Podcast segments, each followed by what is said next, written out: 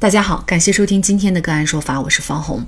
更多的案件解读，欢迎您关注“个案说法”微信公众号。个案说法让法律有态度、有深度、更有温度。今天我们跟大家来聊一下车位内的保时捷被撞，不知道是谁干的。法院判决物业担责百分之三十。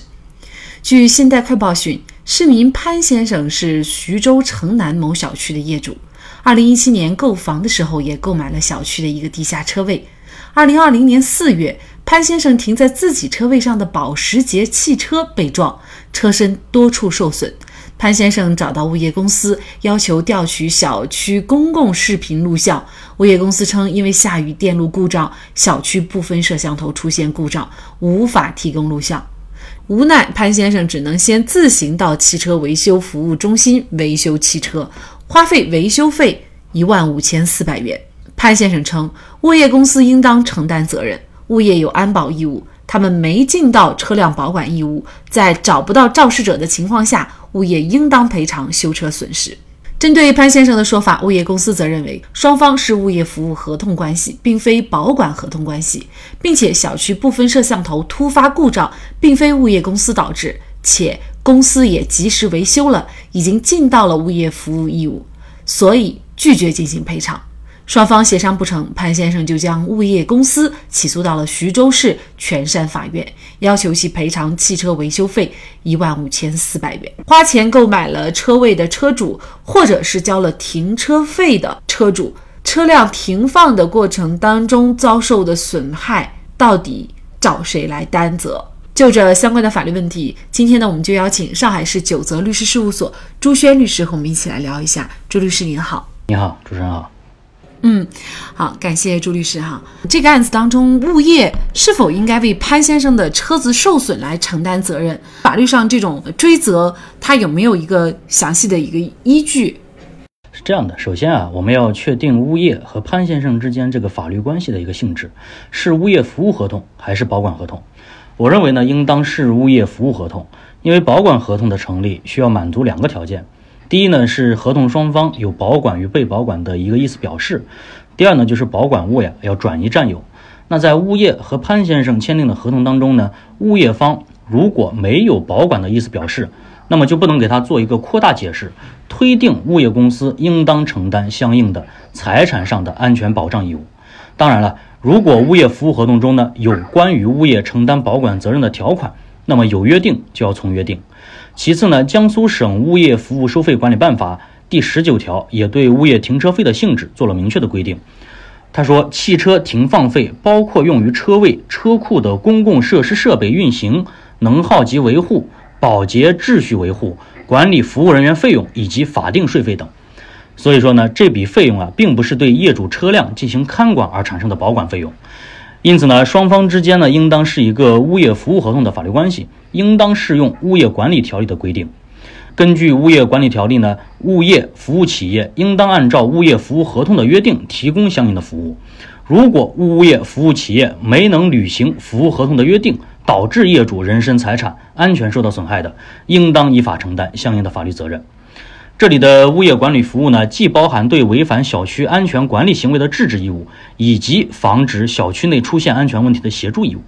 本案中呢，这个物业并没有完全尽到相应的物业服务义务，是存在一定过错的。这个案件当中，物业已说他自己已经尽到了物业服务的义务，所以他不愿意赔偿。那么您觉得物业是否要赔呢？呃，物业是应当赔偿的。那保障物业服务设备的正常运行呢，是物业公司应尽的一个基本义务。而这个案子里呢，物业公司没有能够维护小区内这个监控设备的正常运行，致使潘先生没有办法去调取特定时间段内的视频证据，从而呢也就无法确定具体的侵权人，丧失了通过侵权法律关系寻求自己权益救济的这样一个途径，对潘先生的权益造成了损害，应当承担一定的赔偿责任。他物业是没有尽到完全的一个物业服务义务的。那么按照这样的一个道理，业主家比如说被盗，如果呢因为物业的监控或者是小区门卫把关不严，那么没有监视到小偷，是不是物业同样要担责呢？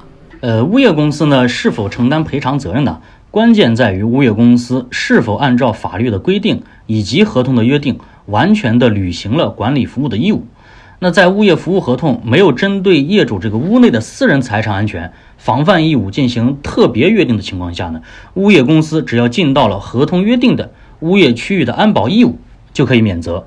安保义务呢，一般包括比如说门卫值班啊、保安的定期巡逻、防盗监控设备的安装和正常运行等等。如果上述的安保义务有缺失，就应当承担相应的责任。比如说物业监控损害，那么就是物业公司没有尽到相应的这个基本的呃安保义务，物业要承担相应的责任。但是啊，这个业主被盗的直接责任人呢是盗窃者，物业公司只在他失职的范围内承担相应的责任。这个案件啊，法院最后呢是认定物业公司啊它存在过错，那么就在于呢，他对于小区的这个监控设施没有尽到相应的这种维修的义务，那么没有保证他们正常的运行，因此呢，呃，小区的物业是要承担责任的。但是在另外一个案件当中呢，法院却做了一个相反的判决，也就是他认为小区的物业。对于车子的损害不承担责任。那我们来看一下这个案件是个什么情况啊？李先生他呢是驾车进入了一个小区探亲访友，那么他把车辆呢就停放在小区里面。可没想到的是呢，李先生访友结束以后，发现啊自己的这个车辆的后部就被撞了，而且呢损坏的也比较严重，但是他仍然也是没有发现肇事者。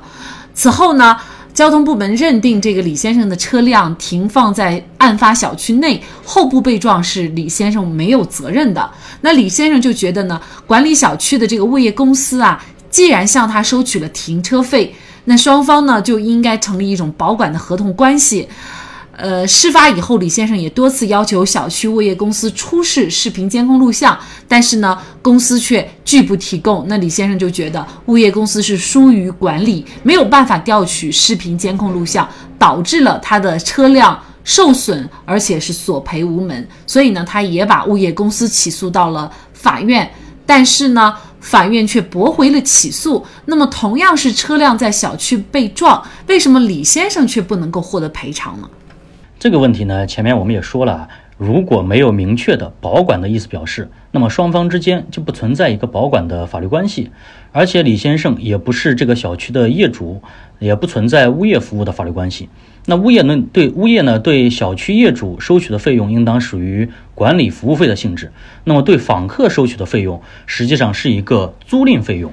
那关于物业公司是否承担违约赔偿责任呢？应当以其是否违反了最基本的合同义务作为判断标准。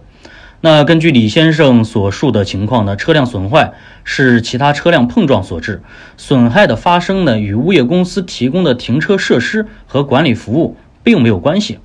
而且呢，呃，根据报道啊，在这个案子里呢，李先生是将车辆停放在非停车区域，周围他没有监控设施。你这个使得物业公司就从客观上无法去发现、制止或者追查肇事者，没有办法有效的履行这个管理的职责。因此呢，在本案中呢，你不能以车辆受损且无法向肇事者追责为由，认定物业公司存在违约行为。既然我们理解就是小区物业，你收了停车费，当然了，也不仅仅是小区物业，在实际生活当中，呃，我们只要停车，它都是要收取停车费的哈。那么这个停车费它到底是一个什么样的费用？一旦车辆发生了损害，相应的收停车费的这一方，他在什么情况下才会担责呢？关于小区物业啊，这里要分两种情况：是业主车位还是租赁的车位？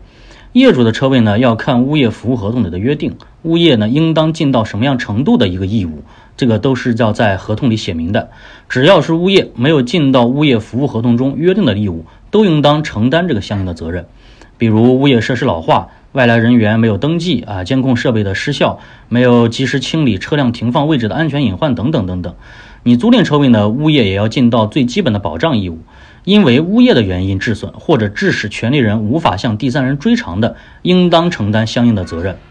司法实践中呢，一般认定物业收取的停车费呢不是保管费，是对车位的一个管理服务费用。